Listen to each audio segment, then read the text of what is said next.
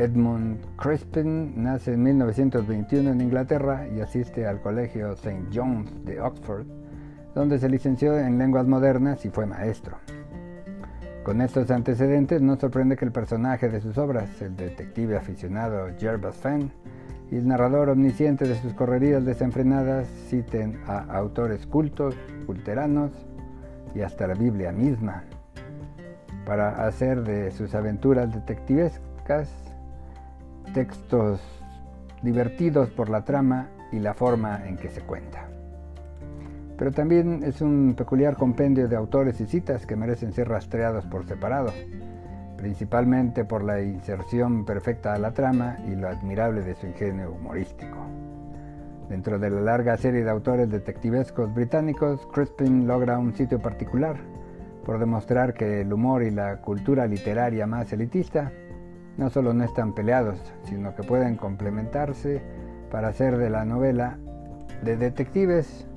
un reto para todo el lector que se precia de conocer la literatura inglesa. La juguetería errante es el primer texto de la serie del detective Fenn.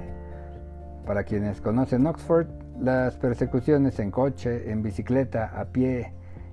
y adentro del vivo de una feria paupérrima serán propicios para recordar las callejuelas y avenidas de esta ciudad famosa por su academia y su cercanía con el teatro construido por Shakespeare. Jervas Fenn es un peculiar maestro del ficticio St. Christopher College que maneja un vehículo convertible de colores chillantes a velocidades peligrosas, transita por todos lados, incluidos jardines escolares, y cuyo motor tiene erupciones demasiado ruidosas.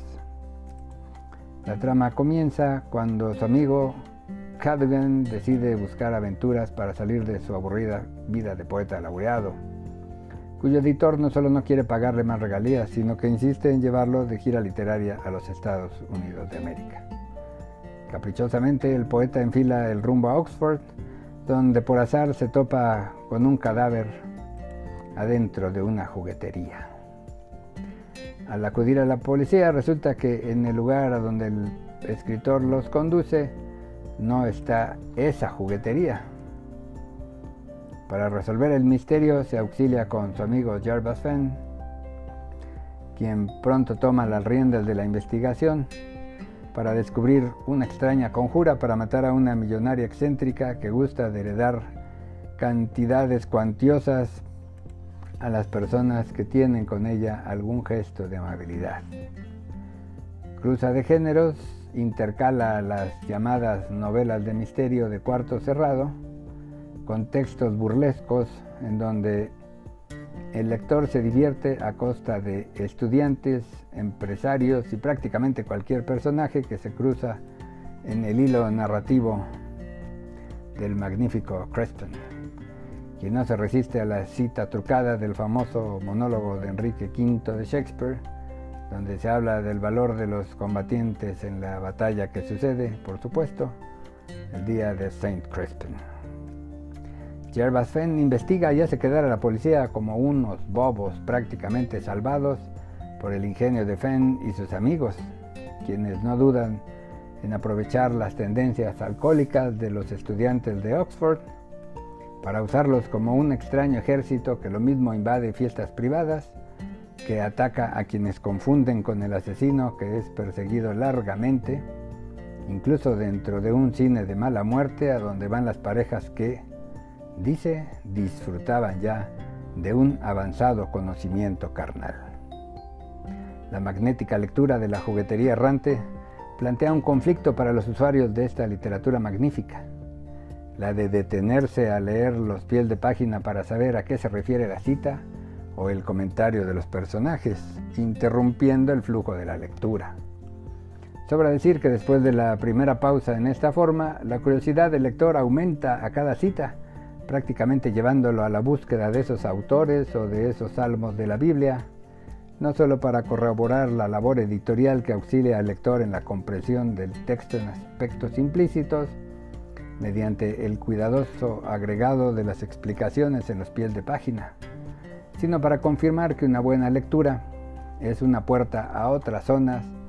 del inabarcable bosque literario. Si el sentido de las leyes debe comprenderse con la exposición de motivos de los legisladores o con las transcripciones de sus intervenciones en las tribunas legislativas,